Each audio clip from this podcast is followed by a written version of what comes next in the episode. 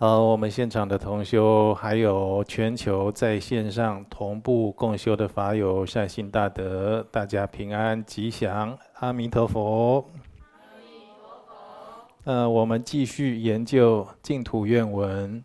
上一回我们研究到食财亲友朋，无常如梦幻，愿毫无贪恋。在龙树菩萨亲友书。这部典籍他有讲到啊，龙树菩萨曾经啊也教诫乐行国王，就是他的好朋友，是当国王，叫乐行国王啊。他劝他说：“国王啊，您不论是为了自己的父母亲友，还是其他的一些眷属众啊，你都不要去造作恶业。如果我们生前对亲人，眷属过分贪执，过分贪执是什么？亲人眷属啊，我们喜欢的，就特别想聚在一起，享受欢乐，享受种种的欲望，或者亲人眷属他的资财，哦，他的美色或他的声名，可以让我们来受用的，我们都觉得相当的。重要，没有办法有一个节制啊。那像这种对我们所喜欢的、我们所爱的人的过分贪执，哦，你又没有把这份贪执啊转化成我要跟我们这些亲人眷属啊，或者这些很亲近、很亲爱的人呢，大家一起求解脱。一起往生到西方极乐净土去，你没有往把它转化成这样的正念，没有变成这样的修行的动力。怎么讲把它变成这样的动力呢？如果你真的爱这个亲人，爱这个朋友，爱这个眷属，爱这个伴侣，如果你只想跟他相处很短的时间，那也不是真的有多爱了。你的爱也是经不起时空的检验，它只是一段时间的生理或心理的作用而已，或者业力交感的作用而已。如果你真的爱他，你就会去想如何让他能长久的不坏不灭、健康平安幸福，种种的安乐的一个现象能够长保下去。你一定会往这里去想，比如说你爱你的父母亲，如果你对父母亲的爱一般，那你大概就是照顾他这一世，百年送终以后到此为止了，也没有太多的感念，想到的时候啜泣一下也就过去了。如果你真的爱父母亲，那觉得父母亲对你极具恩德。你将来也想跟父母亲永远幸福快乐的生活在一起，你就会想，大家一定要想办法在有生之年尽力的修行，求生西方极乐世界。大家在永恒圆满、没有任何的副作用、后遗症的一个境界，常享极乐的时光。所以。有的时候，我们静下来想，如果你没有把对亲友朋这份爱恋的贪执转化成一起解脱、一起往生的动力，会怎么样呢？就会满为了满足自他颠倒的理想而幸福，而不断的造作恶业，就会升起很多的矛盾冲突，比如说彼此的。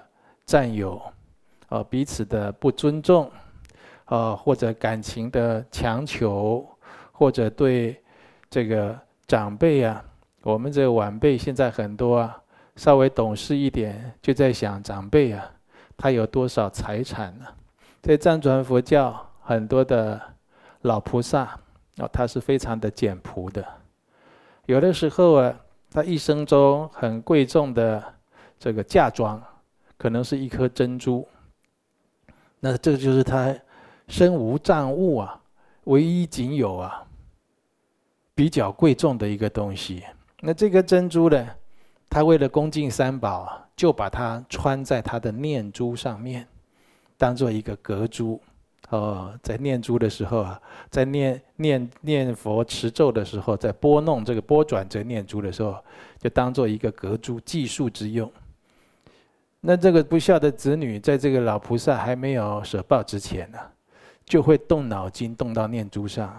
妈妈将来死掉以后啊，他念珠上那颗珍珠，我想要，他心里就在有这个盘算。你看这个人对长辈、平辈、晚辈那一份贪执，常常会因为过度而变成扭曲，结下不善的因缘。造作很多的恶业，像诸如此类的，这样子结了这个缘，那因为不如法的结缘，不如法的相处，不如法的造作，来世又以怨敌等等的恶缘相聚首。你看你这样没有仇怨吗？你想得到他的什么？他想得到你的什么？你误会他什么？他误会你什么？你想控制他什么？哦，他想逃避你什么？这样都在结恶缘，用身语意来结恶缘，在漫长的六道轮回中呢，就相互的偿还彼此的业债，所以六亲常常等于是六怨，对不对？在我们佛家有这样的说法。你看这六亲眷属好像是至亲的人，其实啊，他都恩怨参半，恩怨交杂，或者六亲。往往等于六怨。你跟一般的朋友、同事讲佛法，劝他布施、行善，来持戒、皈依三宝的一讲，人家就来了。你跟你至亲的六亲父母、兄弟姐妹、儿子、女儿、媳妇、女婿，讲了十年八年了，闻风不动，而且他还多有批评，多有毁谤，多有阻挠。你就知道六亲常常等于六怨了，所以我们不能一厢情愿，用这么短浅的眼光和智慧来看待轮回之中种种的实相。呃，龙树菩萨他曾经开示啊：诸法无常，亦无我，无有依护，无可靠，轮回无时如芭蕉。汝当完全舍弃彼，啊！诸行无常，诸法无我，涅槃寂静，这是佛陀所教示的三法印。诸行啊，这个行是什么？是我们三业的造作。诸法的法是什么呢？一切的事物，就是这一切的事物啊。哦，是没有真实的一个我存在，所以龙树菩萨有开示：诸法无常，亦无我，无有依护，无可靠。它既然没有真实存在呢，你怎么可以去依靠它呢？对不对？三业的造作，以及这世间一切的事物，它都有。时间性的，看天边的晚霞，现在看一眼，三分钟以后转头再看，它已经变了样子了。哦，这三界中的一切的事物，又何尝不是如此？所以轮回无时如芭蕉。龙树菩萨讲，在六道轮回中啊，这一切的现象实在是没有真实义。如芭蕉，芭蕉是什么？芭蕉这种树啊，芭蕉树啊，在经典讲是无劳无实，无有坚固啊。芭蕉树它是空心的，啊，虽然有一个韧性，但是你力加力量大一点去摧折它，它会折断的。啊，大智度论他也讲，诸法如芭蕉，一切从心生，当知法无实。这个诸法看起来像芭蕉有，但是里面却是空的，本质是空性。好，要做这样的一个看待。要知道这诸法，这刚才讲诸法叫法叫什么？诸法叫一切的事物，一切的事物当知是从心而生，当知法无实。这一切的事物啊，它是真根本啊，没有真实义的，它也不会永恒常保不坏的。所以你看这样人事物啊，你看一切的人事物啊，都要保持这样实相的关照。如果你忘记了，像现现在我举例龙树菩萨这样的开始，大智度论引申的，哦这样的一个金句，来给我们做警语。你忘记了这样的一个见地来看待人世间的人事物，一秒钟呢也叫做执着，一秒钟也叫做执迷，呵。所以举个例来讲，明年的此时。一切众生他会在何处呢？那谁也不知道啊。今年这个时间，国际上发生什么样的事，明年肯定又大不相同了。啊，就是很多的变化无常的事情，此起彼落的在上演，所以我们应该去思维啊，诸法这一切的事物。我讲的更白一点，一切的人、一切的事、一切的东西，像这些，它都无常，它都没有定数，他都不会说现在是这样，以后永远都是这样子的。啊，不仅无常，总有一天他会现前来到，而且暂时的这些显现呢，就算它显现在你眼前，它也没有。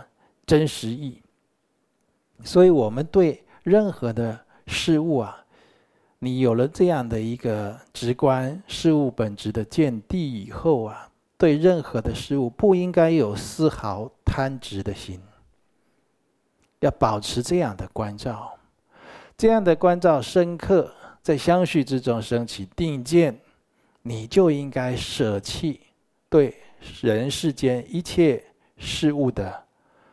这些错误的执着，啊，再来看仪轨第十六页第八行，故乡属地宅，犹如梦境宅，愿之不真实。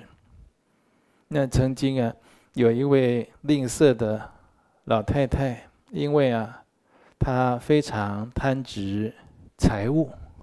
丝毫不容许他人来侵犯，啊，所以啊，他死后立即转生为自家的一只母狗啊，维持他生前的习气，日日夜夜担心有盗贼来，因此啊，围着家宅做保护。那看起来他是一只尽尽责的。看门狗啊，哦，但是这殊不知这是六道轮回的悲剧啊。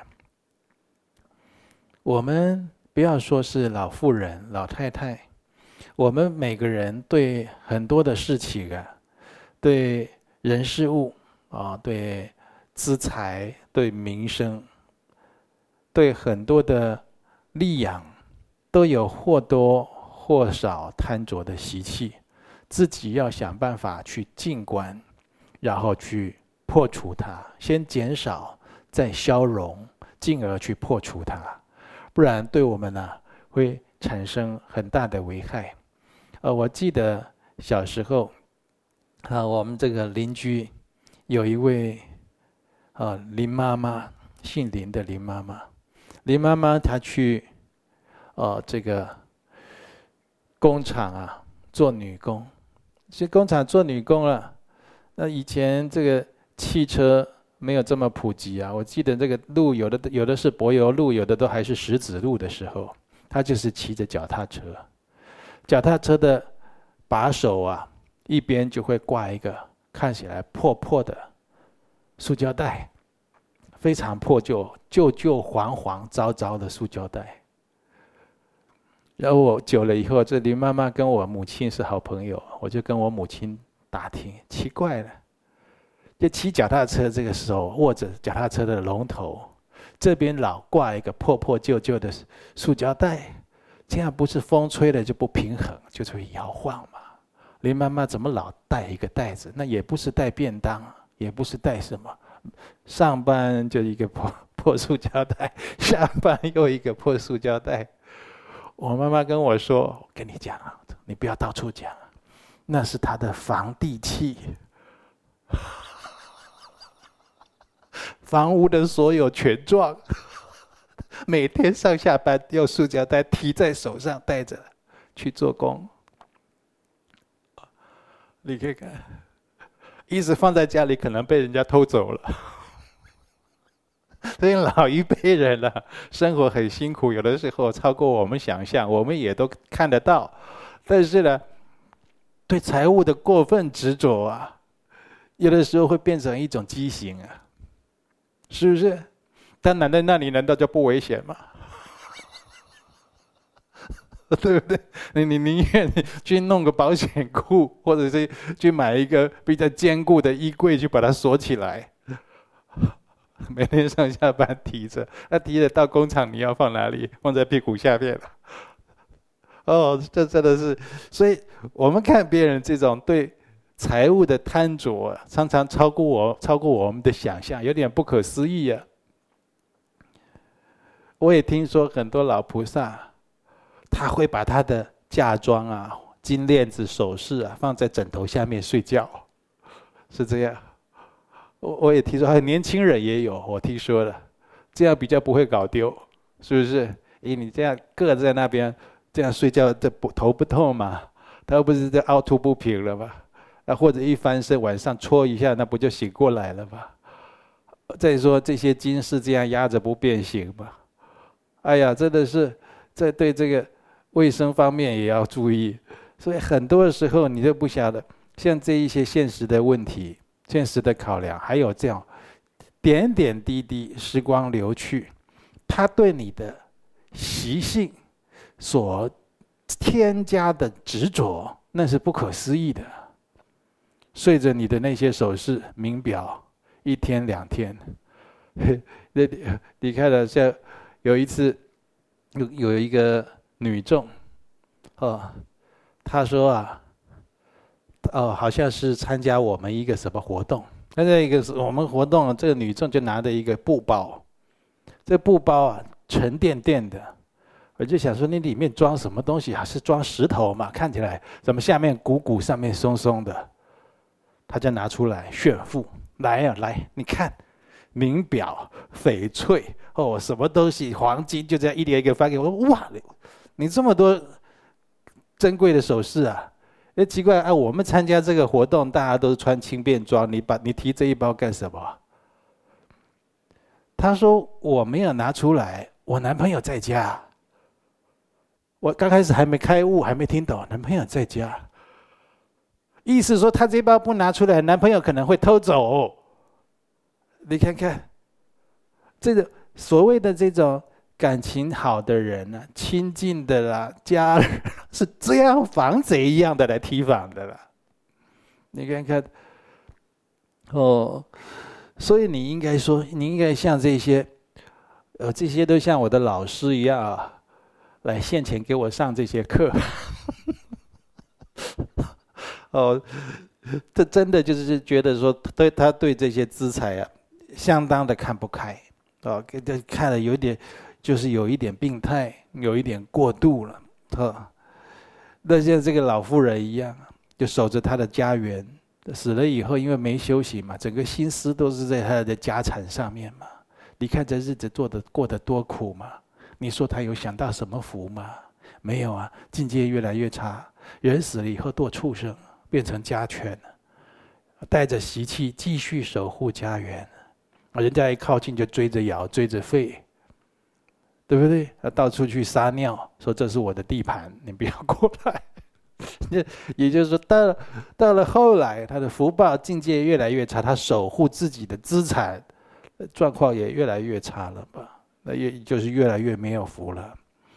所以现在很多人家里饲养的家犬呢？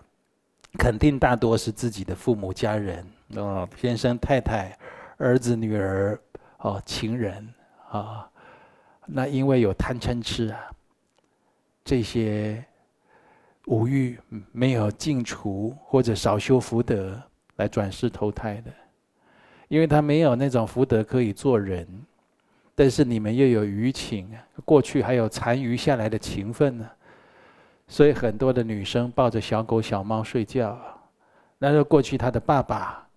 他的情人，哦，很多的男生拉着狗去遛狗，整天给他洗澡。那过去是他太太，是他女儿，好的不得了。父母有没有吃饭？他应该会吧，他应该自己会去吃吧，对不对？狗我要亲自喂，每天买的狗饲料 非常贵，要进口的，哦，很讲究。哦，身上还给他喷了香水，我还给他吹那个毛。就是让人都想象不到的。其实这都是六道轮回的实相，那就是自己看不穿，现在执迷的情境里面过日子，和那，把这样的一个观念放大呀。如果贪恋执着，我们自己，我们自己本人个人的故乡，你自己生活你熟悉的地域。啊，或者你归自己所属的领域土地，你你过分的去执着。你看现在有的有的这个出家人呢，他出家的时候，年轻的时候还雄心壮志啊，不忍圣教衰，不忍。众生苦啊！为了护法护教，舍身弘法，出家修行。因为修的修到中年，修的修到老年，哎，不一样了。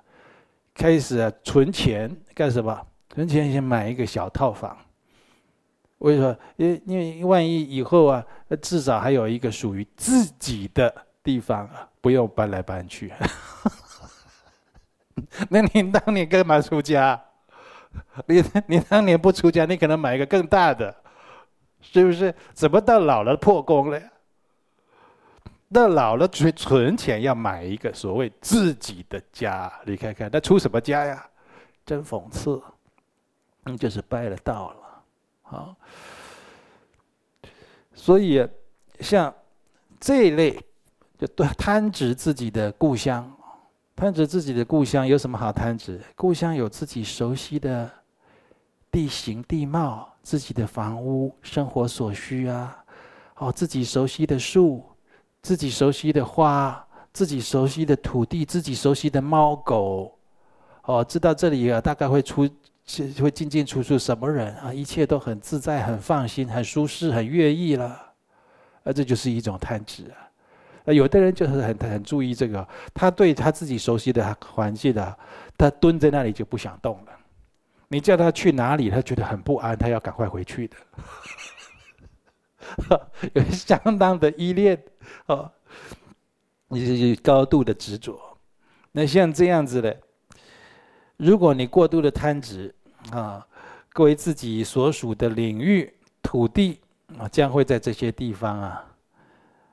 就是没有修行的话，你有贪执，就是此消彼长嘛。贪执长了，修行就消了嘛，对不对？出离心呐，那种不执着就消消失了嘛。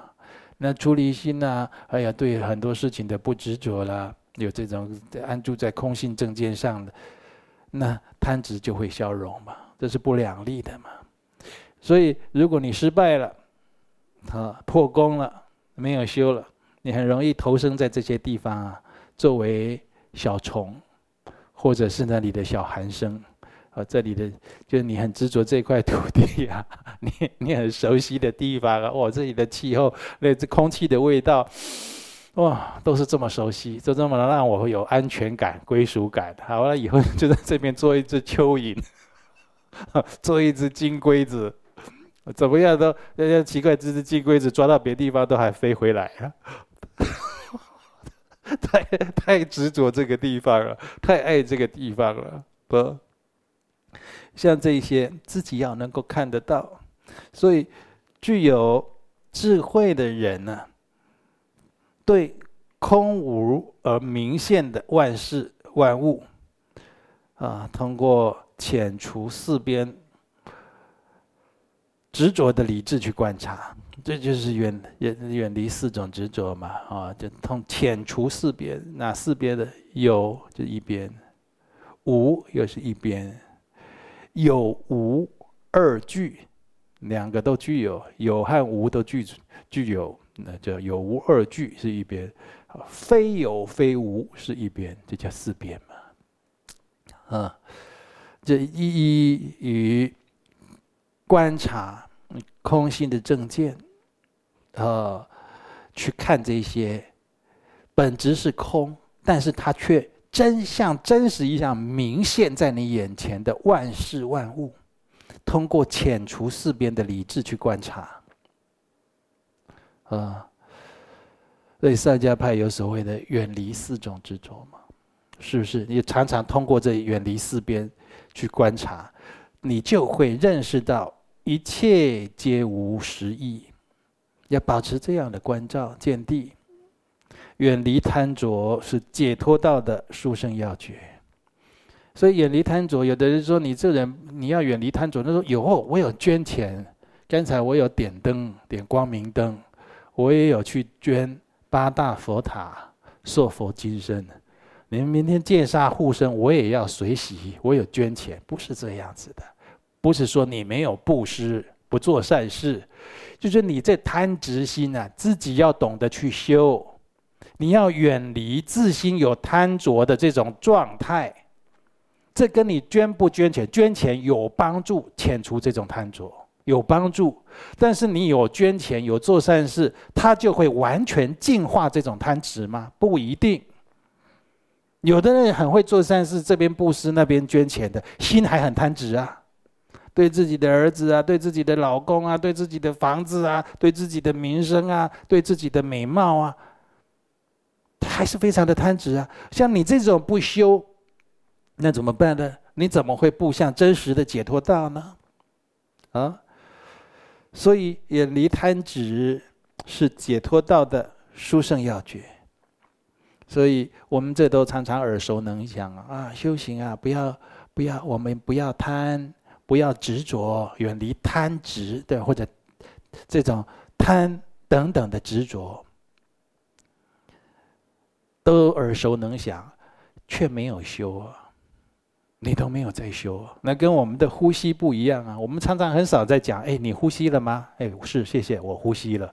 但是我们却分分秒秒都在呼吸，对不对？但我们常常会讲，我们要远离贪着，远离贪着，远离贪着。可是我们都不修远离贪着的，我们都分分秒秒在强化我们的贪着。这个就是相当可惜啊！但是你要知道，远离贪着是解脱道的殊胜要诀。特圣天论师，他有开示啊。薄福于此法，皆不生疑惑。若谁略生疑，亦能坏三有。圣天论师讲得好，他说啊，福气很薄的人呢，就是没有福气的人，没有福报的人呢，他对这种远离贪执的法，啊。他不感兴趣的，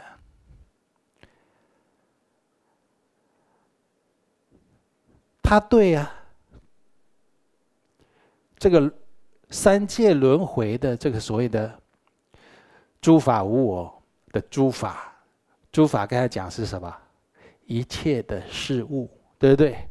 所以圣天论师讲薄福于此法，他讲这个法就是讲一切的事物，就翻译翻译过来就是。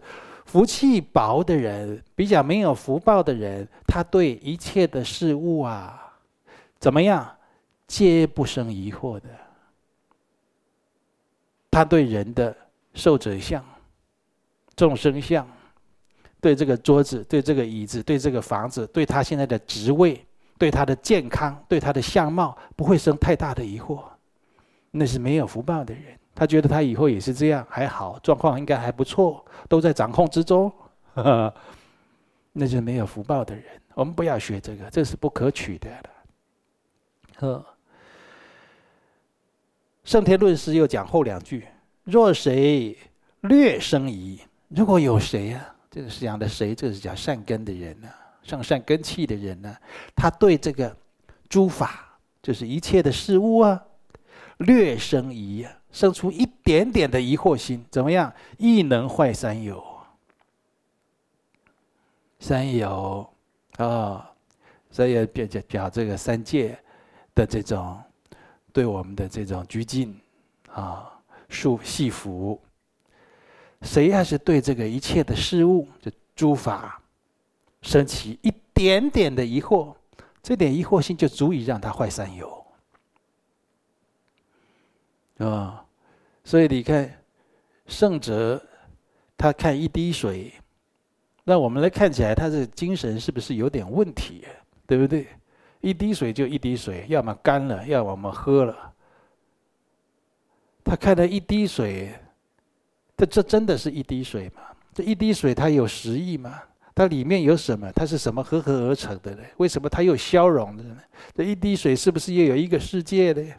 他会常常去思考这些。跟着前面有讲了，通过遣除四边的理智去观察。那当然，那不是精神有问题了，那是他有他的智慧啊。那他的福德厚重，他才会升起这样的质疑，对三界的一切有为法升起这样的质疑啊。所以讲，若谁略生疑，亦能坏三有。这三界轮回的一切显现呢，全部都不实有，而是真正的空性。我们在欲界、色界、无色界，我们现在就不要讲到这么大的境界，就也讲欲界。我们也不要讲欲界所有，讲现在我们的娑婆世界，在娑婆世界里面一个小小小小的地球，小小的地球里面一个极小极小的台湾，这些都不时有，我们都觉得很难啊。或者说台湾里我们事情很多啊，我们要忙很多事。刚才要来共修的时候，找个停车场，就这个也要找，那个也要绕，我还要跟店家说借我停一下。还还要去租一个停车位，事情很多，怎么会不时有？所以这就是有的时候就是事情太多，我们修行也要过得简单。你事情太多太繁杂，会让你自己没有办法升起正念去观照实相，会让你分散心力，导致一生几十年快要不够用，啊。所以刚才讲了，三界轮回的一切显现，全部都无实有，而真这是真正的空性啊！如果为了断除贪执实执，自己心理思维此等诸法是无时空性，则有极大功德。你的心光去想啊，此等诸法是无时空性，你对他质疑，对一切的事物开始质疑。开始要去看清楚它的真相为何，那你就是有善根的人了。当你用这样的质疑，用等等去除四边的诸法，啊、哦，去关照，其实这都没有实义，而是空性的。当下就有不可思议的功德。当下那个功德就不可思议，也就是我们的心的道路。新的道路在哪里？在往前，往东方，往西方。往南方，往北方，往上，往下，你新的道路就是要往这里去思维。此等诸法皆是无时空性，心要往这里去。心有的人就是说安住在哪里？心啊，他们常常会说心要安住在戒相上，心要安住在正法上。好，那怎么样去？用心，我们熏心，我们要心要如何发心进道？你要往空性去，你要去关照很多啊，都无实义啊，去看这些事情的真真实面，这样就是有极大的功德，这样就是在修心啊。甚至对此，即升起，仅仅升起，可能是无实空性的合理怀疑，也有很大的意义。你光对这一切的事物升起很大的质疑，说这个没有实义，这应该它的本质啊，没有这不实有，不具任何东西，它的本质就是空性。任何的人事物，任何的人事物，你光这样啊，起一个怀疑，你还没想通，光这样怀疑就有很大的利益。哦，但是你要正确思维。好，这就是你既然开始起修，要去关照，就要把它修到底，不要把自己光弄得神经兮兮的。啊，有的人说的这个也不实有，那个也是假的，这个也是虚幻无常的。哦，所以他干脆就摆着烂了，什么也不经济，什么也不去做了。那你自己去自己去拜自己的道行，你修错了，根本没叫你这样修。但是说，在你觉得可爱、可贪恋、可执着的境现前的时候，你要用远离四种执着的方式去关照它，让你这些可爱、让你可贪恋、可执着的人事物这种缘境现前的时候，你要去这样做。你要从严重的开始嘛。你要从是症状轻的开始，你有的时候找不到病根在哪里呀？哦，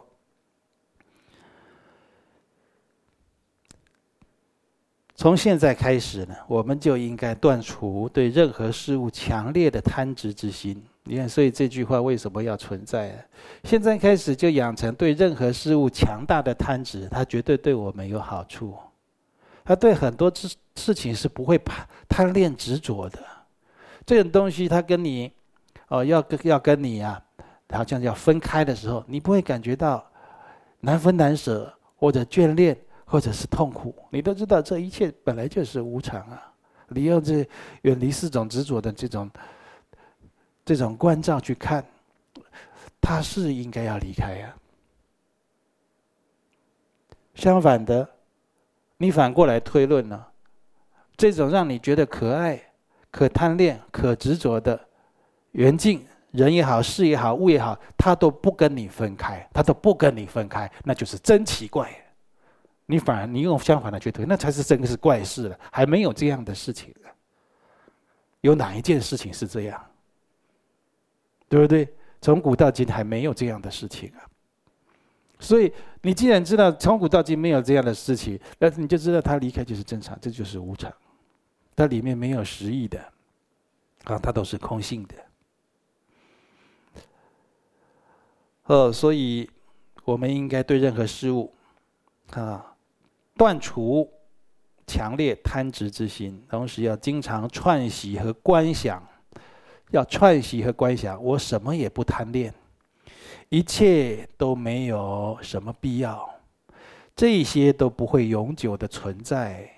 永远的长保稳固，终究这些都是无常的，这些都没有实质存在的，这些虚幻的法有什么用处呢？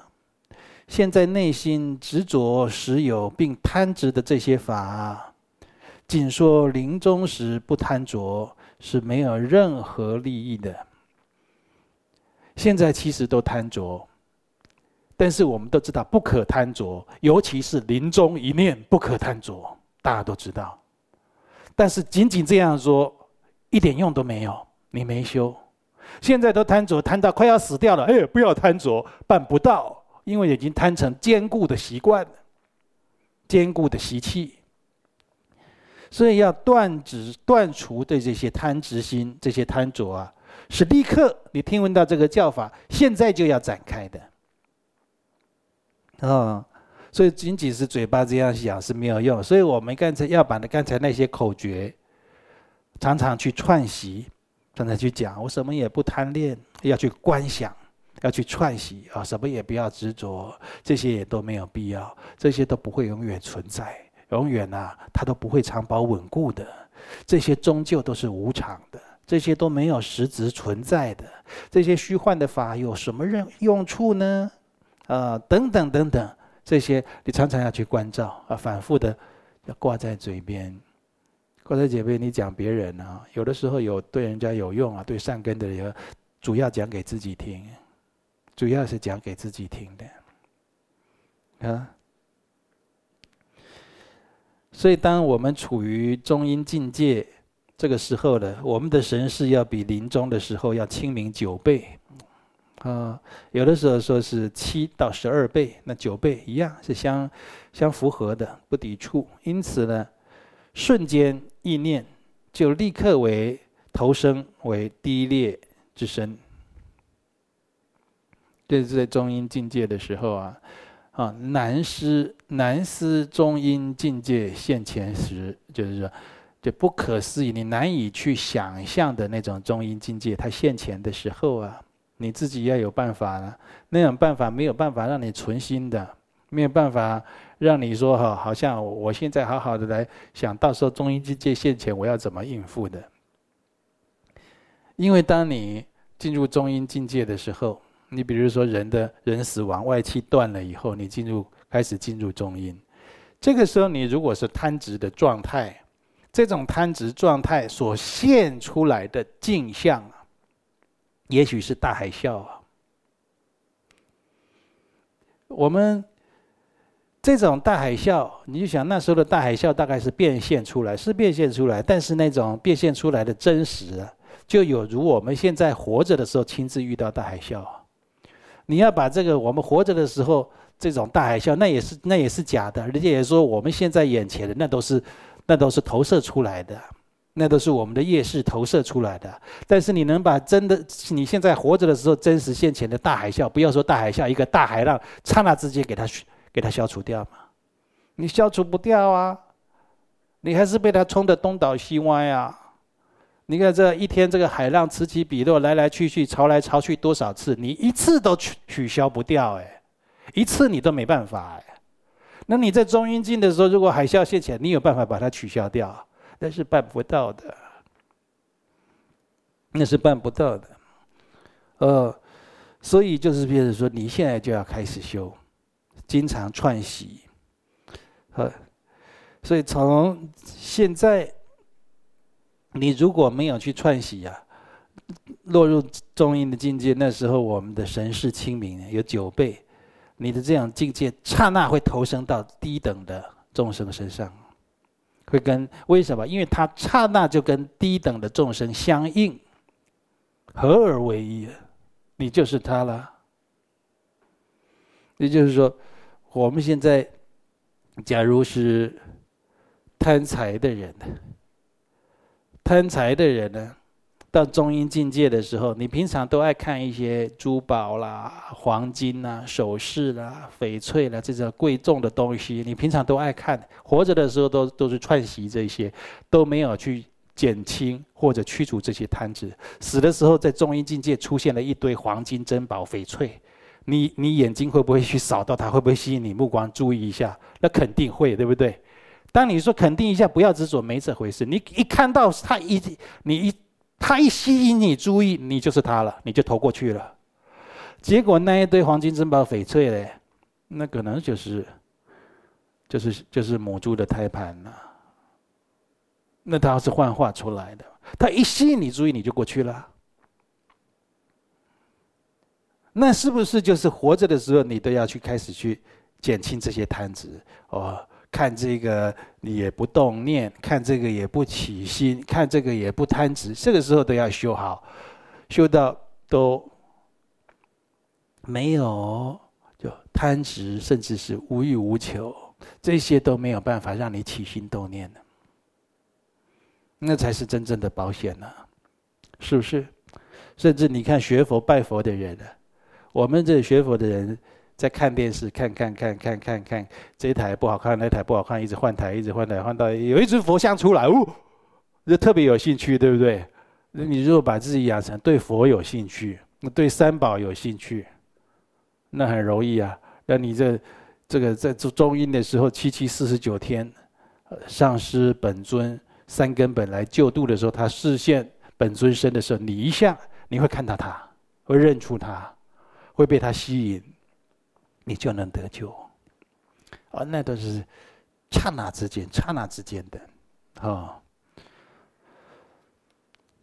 所以啊，就当我们处于中阴境界的时候啊，哦，那种境界难以想象。这是就是我们现在即日起到未死之前有生之年，为什么大德祖师圣者都要我们有生之年放下一切？我们现在觉得放下一切好像是好遥远的名词哦，有的人都这么认为。那你不这样，你很难修啊。你看那个，尤其是这个什么，啊、南传佛教，尤其是上座部的这些修行人，他一生只用一个茶杯，那墙壁上什么东西都不挂的。你就说，除了他的佛殿那以外，他自己的寮房就就什么都没有，越净素越好。因为他就不想对任何人生起执着，他去托钵的时候也用扇子遮着自己的脸，对不对？他不让你，他就不想跟你四目相对，不想被你认出来。哦，所以我们有生之年。祖师大德要我们放下一切，专心意念观想往生西方极乐世界，念念不忘极为重要。这也可以训练我们串习往好的方向发展呢。那为什么这里要挂佛像，这里又要挂唐卡？就是常常你要去串习，常常去看，避免被其他的镜像所诱惑。那这是一个很好的方式。如果你能做到这样。就是常常呢看到佛像啊，这个心呢就跟佛像相应啊，就是说你心去向佛了，这也是一种很好的迁识法，一种很好的破阿法。啊，对于我们这些很多人都还没有正式修行的人来讲啊，要断除中阴境界的这些恐怖啊，其实再也没有比这个还要好的教言了。哦，纵使你遇到很好的教言口诀。你如果不千锤百炼的实修，哦，那你临命终的时候也要记得今天的教授，那他对你是非常重要，要减轻甚至断除很多的贪执啊，放下一切，专心祈求啊，阿弥陀佛往生西方极乐世界，这一心专心致志的来寻求此道。好，我们今天先研究到这边。